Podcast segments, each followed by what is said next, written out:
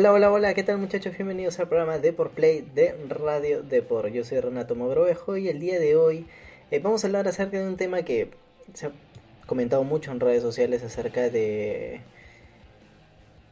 de la Liga Latinoamericana de League of Legends y qué realmente está sucediendo y cuáles son las complicaciones que Riot pues nos ha explicado dentro de un video que yo veía necesario porque la comunidad estaba muy muy caliente con este tema estaba realmente pidiendo explicaciones de algún responsable, algún director, algún, yo qué sé, una personalidad, porque simplemente eh, a través de un comunicado anunciaron que no se iba a jugar el torneo de promoción relegación, que es el torneo de ascenso a la Liga Latinoamericana. Eh, simplemente pues eh, comentaron de que no se podía hacer porque en Argentina limitaron los vuelos y donde Gaming, que era uno de los equipos pues, que se habían clasificado para jugar el torneo promoción relegación, no podía viajar a México para este gran o este importante torneo que básicamente completa todo el ecosistema del eSport de la LLA o de la Liga Latinoamericana. ¿Por qué? Porque eh, nosotros tenemos ocho equipos, de los cuales dos de ellos realmente... Eh, por X o tal circunstancia no terminan de, dar la talla o, terminan debajo de la tabla con el menor puntaje. Entonces ellos dos tienen que enfrentarse a otros dos, uno, un, equipo del norte, un equipo del sur, para poder eh, mm, mantener su, su, su categoría, ¿no?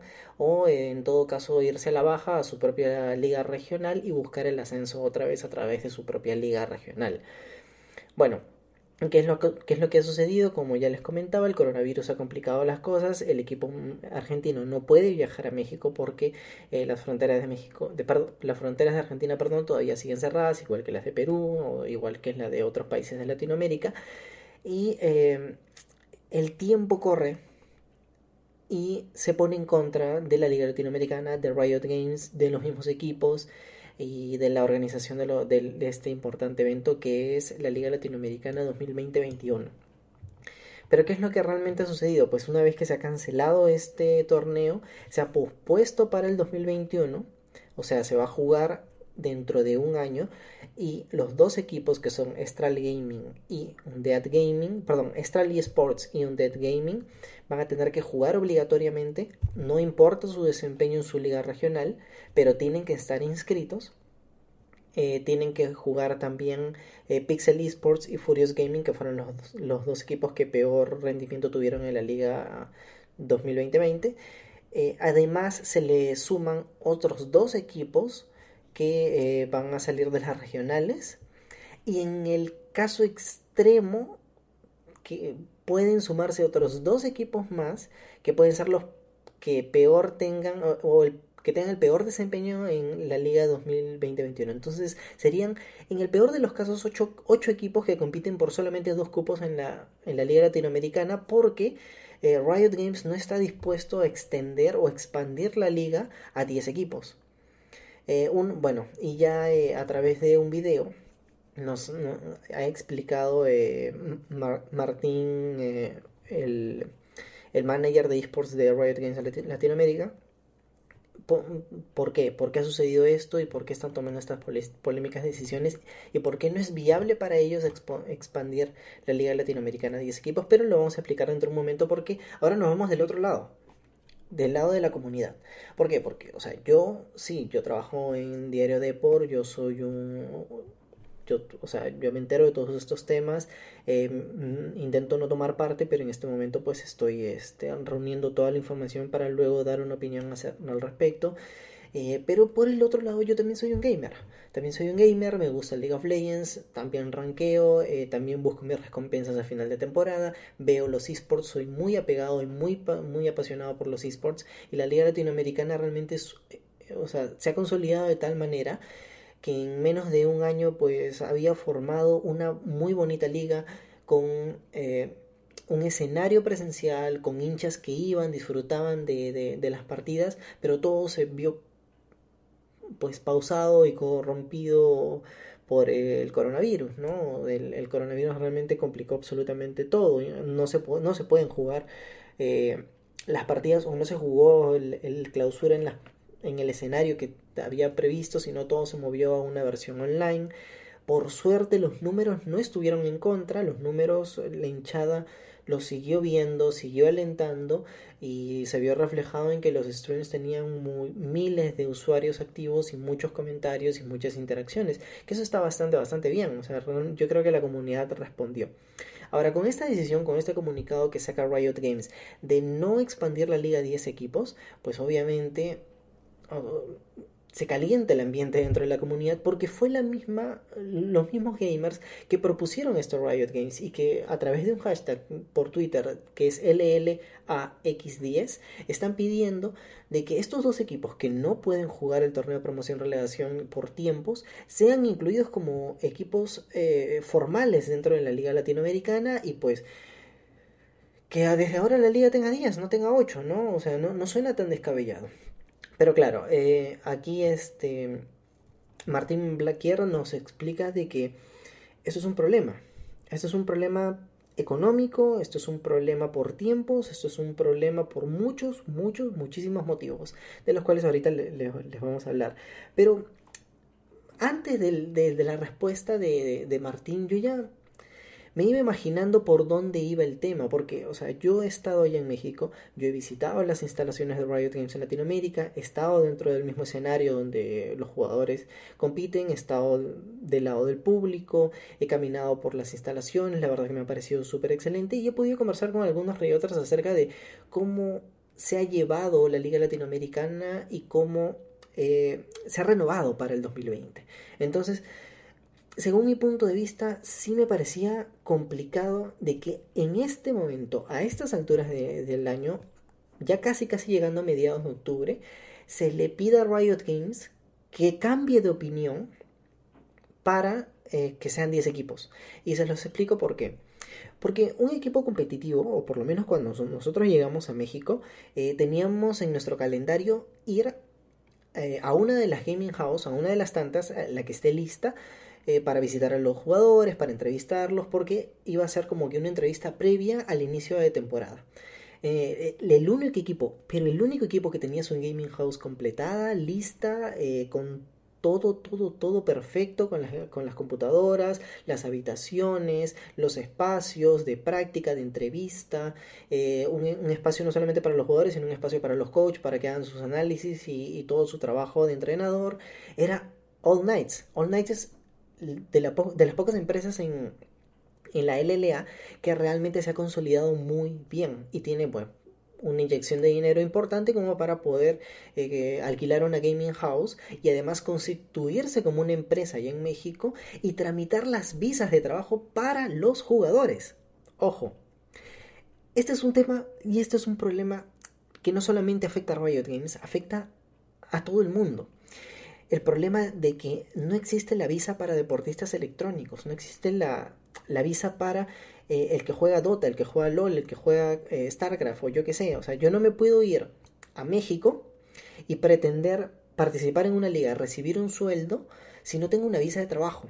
Porque eso es algo ilegal y Riot Games o los jugadores ya han estado envueltos en temas de deportación no, no conozco el caso, pero sí he estado leyendo a la comunidad y a ex Rioters o ex trabajadores de Riot Games que comentaban que inclusive ellos se han visto envueltos en dar asesoría a los jugadores o a los equipos sobre cómo evitar el tema de las deportaciones y cómo se hace, pues por la vía legal, que cada jugador tenga su visa de trabajo y la visa de trabajo pues demora muchísimo. Ahora, Riot Games dice, o por lo menos Martín explica que les dan un plazo de dos meses a los equipos para que se consoliden. O sea, una vez que tú te clasificas a la LLA, obviamente tú tienes que mandar a toda tu logística a México y comenzar a trabajar en, primero consolidar la empresa, buscar una gaming house, eh, comenzar a tramitar las visas de trabajo y una vez que tienes todo, pues los muchachos, los jugadores y los coaches y todos los demás ya pueden viajar a México y sentarse o meterse dentro de, entre comillas, su oficina de trabajo, que va a ser la Gaming House, pero todo, todo por lo legal. ¿Por qué? Porque eh, Riot Games no tiene poder sobre todo y Riot Games no está por encima de un país. Entonces, claramente esto iba a ser un problema para lo que les comentaba que ya estamos llegando a quincena de octubre y que la comunidad esté pidiendo 10 equipos competitivos. Entonces yo, yo decía, a ver, ¿qué puede pasar ¿no? en este escenario? Imaginemos que Riot Games, yo creo que tiene el dinero, como Riot Games, como empresa. Pero obviamente imaginen que eh, Riot Games papá le da como que una mesada a eh, Riot Games Latinoamérica, que a su vez le da a, eh, a al equipo de esports que organiza la LLA. Entonces, ese dinero pues ya lo destinan para el pago de los equipos, para el pago de las instalaciones personal y otras cosas, ¿no? yo me imaginaba que entre todo este trajín ¿qué podemos hacer, no? A, diciembre del 2020 jugar el, el, el torneo promoción relegación, ver quiénes de los cuatro ascienden o se mantienen dentro de la LLA y finalmente pues buscar una, una solución para darles dos meses, enero, febrero, arrancar en marzo eh, un, un, poco apurado la, la, liga competitiva, pero claro, yo no conozco el calendario de Riot Games, que es muy, muy ajustado. Eh, o sea, es cierto, la LLA decide sus propios calendarios, pero tienen que basarse dentro del calendario de Riot Games. O sea, la Liga Latinoamericana no puede pisar, por ejemplo, una actualización del juego. Eso no puede pasar. Yo, yo sé, yo sé, me van a decir, no, que Riot Games ya se ha olvidado de nosotros, de la liga, cuando se jugaba el torneo de, de TFT y nos puso un parche de por medio. Riot Games ya se comunicó y dijo que no se olvidó de nosotros, que, que fue una descoordinación, etcétera. Yo, etcétera, perdón. Yo creo que sí se olvidó de la región, yo creo que no nos tenía en cuenta, que no se, que yo qué sé, no habían puesto en el calendario que se estaba jugando un torneo importante de TFT y lanzaron el parche porque simplemente ni sabían. Pero bueno, en fin, ¿no? Este, ese es un tema que ya, bueno, hablaremos otro día y quizás me gustaría entrevistar pues a un, a un Rioter para que explique pues el tema más a profundidad.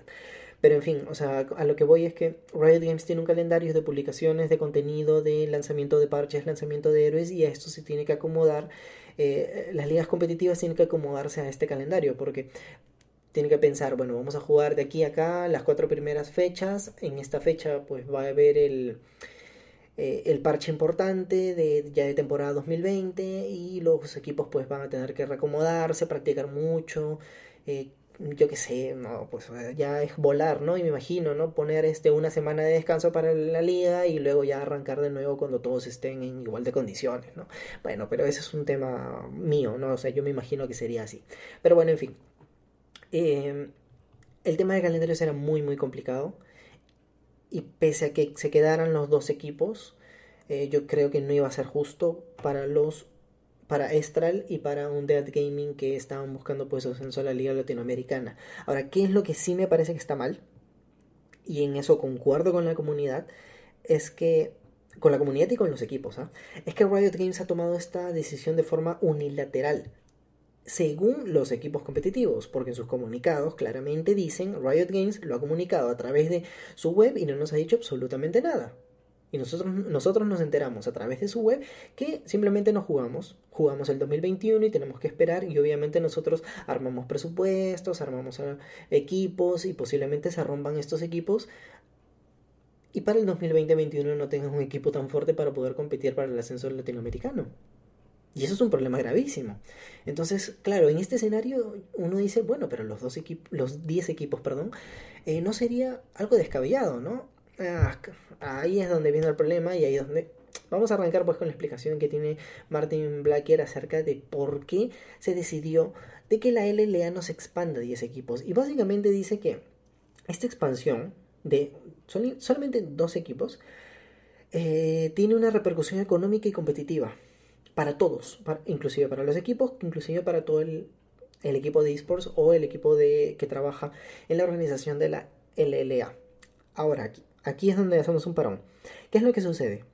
La Liga Latinoamericana, para aquellos que no sepan, le paga a los equipos por estar ahí.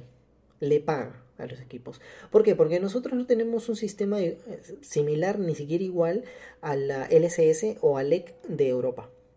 ¿Cómo se manejan esos, esas ligas competitivas? Pues simplemente contactan con con franquicias grandes, gigantes, en el caso de la LCS de Norteamérica con los equipos de la NBA, que han sido los interesados en comprar los cupos, y ellos pagan cerca de 2 millones para asegurar su cupo en la liga, y además ellos se encargan de pagar todos los sueldos de sus jugadores, cosa que no sucede acá en Latinoamérica. ¿Por qué? Porque realmente no hay... Eh, como que clubes importantes que tengan equipos de esports que puedan pagar los, los sueldos de sus jugadores y además de toda la infraestructura. Entonces Riot Games toma parte de esa responsabilidad y le paga a cada uno de los equipos. Entonces, eh, Blacker nos explica que esto representa cerca de un 25% de la expansión que tendrían que hacer para sumar dos equipos más. Que en gastos es sumamente alto, alto porque eh, se tiene que gastar en personal, en, en el costo operativo del estadio mismo, en el personal de manejo de los equipos de transmisión, eh, generación de contenidos extra, en horas de transmisión, porque son dos equipos que van a entrar a competir contra todos los demás y son, pues, ya se pueden imaginar, un montón de horas más de competición mayor carga legal porque tienen que hacer los trámites de absolutamente todos los jugadores y ya no, o sea, esto ya no va por el equipo de Riot Games, sino por el equipo competitivo que tiene que hacer todos los trámites legales para que esos jugadores pues sean trabajadores legales dentro de México. Eh, una carga financiera, una carga logística y muchas otras más que muchas otras cosas más que explica Blacker dentro de su del video explicativo que nos han compartido hace unas horas en, en el video de, eh, bueno, en el canal de YouTube de la Liga Latinoamericana. Además, él explica que se le suman renegociaciones con los socios comerciales, o sea, los que ponen dinero para que se exponga su marca.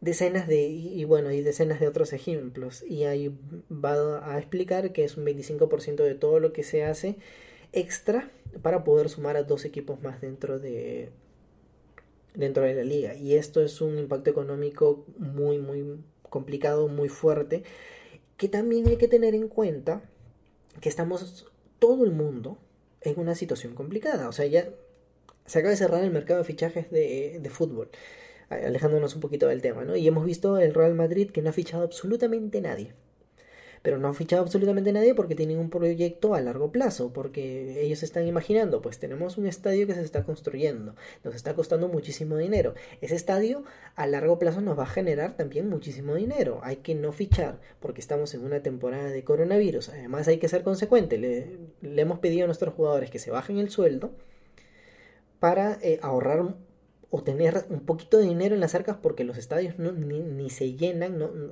y es más, en el 2020-2021 posiblemente los estadios se jueguen a, puertas cerradas y, y, tenemos que hacer caja, tenemos que hacer caja pensando también en el futuro de futuros jugadores que queremos fichar. Lo mismo sucede en la Liga Latinoamericana. Los equipos se han visto afectados.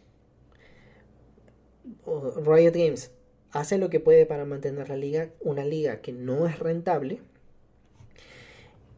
y según lo que explica Blacker, no podrían asumir ese 25% o no estarían dispuestos a asumirlo eh, por básicamente gasto económico. A ver, ¿qué es lo que pienso yo de todo esto? Yo pienso que... Eh, yo pienso que el mayor problema de Riot Games ha sido la comunicación. E, es, es, es para mí fundamental este, este este punto porque lanzar un comunicado así por así a través de la web y no y que la liga latinoamericana se mantenga anónima, se mantenga sin un sin personal a cargo, si se, se, mantenga sin una personalidad que me lo maneje de cara al consumidor, que son los hinchas, me parece muy mal. Y que se tome una decisión así de importante y que los equipos clasificados para la el torneo de promoción relegación comiencen a hacer sus campañas de, oye, yo quiero jugar, yo quiero ser parte de la liga, ábranme cupo, luchemos por la LLA de 10, de 10 cupos. Eso no debería pasar jamás, jamás. Si tú eres una empresa grande, gigante, que te lo conoces todo, has estado en el escenario competitivo por nueve años, restando el primer año de lanzamiento, eso no debería pasar jamás. ¿Por qué? Porque tú has tenido que, comunicarte primero con los equipos afectados, con los cuatro equipos, y sentarte y decirles qué es lo que está sucediendo, cuál es la decisión que estamos tomando, queremos protegerlos, queremos, ¿saben qué? No podemos asumir este, los viajes. Eh, no han funcionado nuestros más de 10 planes que, que explicó Martín. Entonces, eh, les pedimos que ustedes mismos, los equipos, los cuatro involucrados, se comuniquen con su propia comunidad, con sus propios hinchas y les digan por qué se está tomando esta decisión. Pero me parece malísimo que Estral y que Undead Gaming estén en contra de Riot Games cuando ellos quieren trabajar con Riot Games. No debería ser así, no debería ser así porque el manejo de comunicación está mal. O sea, el manejo de, comunicación ha sido fatal, fatal, porque primero tú debiste hablar con los equipos, primero tú debiste estar de acuerdo y que los equipos digan sí, y que comprendan la situación y que les comuniquen a sus hinchas qué es lo que va a suceder, de avanzado. Y luego ya tú, a través de, de yo que sé, el director, el mismo Martín Blackier o cualquier otra personalidad de dentro de Riot Games, dar la cara y decir muchachos, hinchas, jugadores, gamers, eh, deportistas electrónicos, la decisión que, se está tomando es esta. ¿Y por qué se está tomando esta decisión? Por que por tal, por cual, por aquí, por allá, por lo que sea. Todos los equipos competitivos están de acuerdo. Ya hemos conversado con ellos. Inclusive pudiste, yo que sé, abrir una mesa de conversación a través de un directo de la LLA antes de arrancar el mundial tranquilamente y la gente los iba a ver los iba a ver como si fuera un espectáculo más y que expliquen cada uno o los managers o los mismos jugadores o los capitanes de equipos de que sí están de acuerdo con esta decisión que se está tomando. Porque la cara, sí, debe, yo creo que debe haber un responsable de Riot Games, obviamente no para hacer la carga un montón, sino para que tomen las decisiones como Martín. Eh, pero también eh, los mismos equipos deben dar la cara, pero desde el lado de Riot Games si quieren trabajar con ellos. está muy mal de que no los incluyas en la misma mesa de conversación y que pongas al hincha simplemente como receptor de la información, porque le, le estás tirando comunicados vía web y de pronto ahora nos tiras un video que ya estoy seguro que ya ha llegado a los mil dislikes. ¿Por qué? Porque la comunicación llega tarde. Ha pasado una semana en que la comunidad se está quejando, se está quejando, se está quejando, han tirado, te están tirando en la cara que lo estás haciendo mal, que lo estás haciendo mal. Streamers españoles, españoles, que sacan estos temas que nos influyen a nosotros, que nosotros tenemos que solucionar como latinoamericanos, están exponiendo estos temas. Y mejor que Riot Games. Y eso no puede suceder jamás. O sea, tú tienes que dar la última palabra con los agentes de tu lado. ¿Y los agentes cuáles son? Los equipos y los jugadores involucrados. Y el hincha tiene que ser comprensivo cuando eh, Riot Games comunica algo y los mismos equipos están de acuerdo con esa decisión. Los equipos no están de acuerdo. O por lo menos así lo comunican dentro de sus redes sociales, de sus comunicados. Yo no sé si habrá habido una comunicación entre Riot Games y los equipos. Martin dice que sí. Pero bueno, los equipos dicen lo contrario, Blackier.